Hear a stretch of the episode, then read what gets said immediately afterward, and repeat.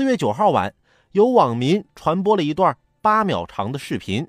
称有十二个人在重庆菜园坝大桥上集体跳桥入江。经警方核实视频内容，视频是四月九号下午十四点三十分左右，一名二十四岁的男子因为家庭纠纷，在菜园坝大桥上想要跳桥轻生，民警及时赶到现场劝解，该男子放弃轻生念头，被家人带走。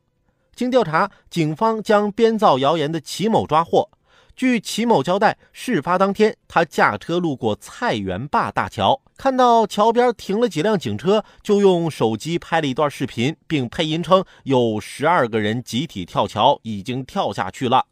为了吸引眼球，他发了朋友圈。目前，齐某因在网上散布谣言，扰乱公共秩序，被行政拘留七天。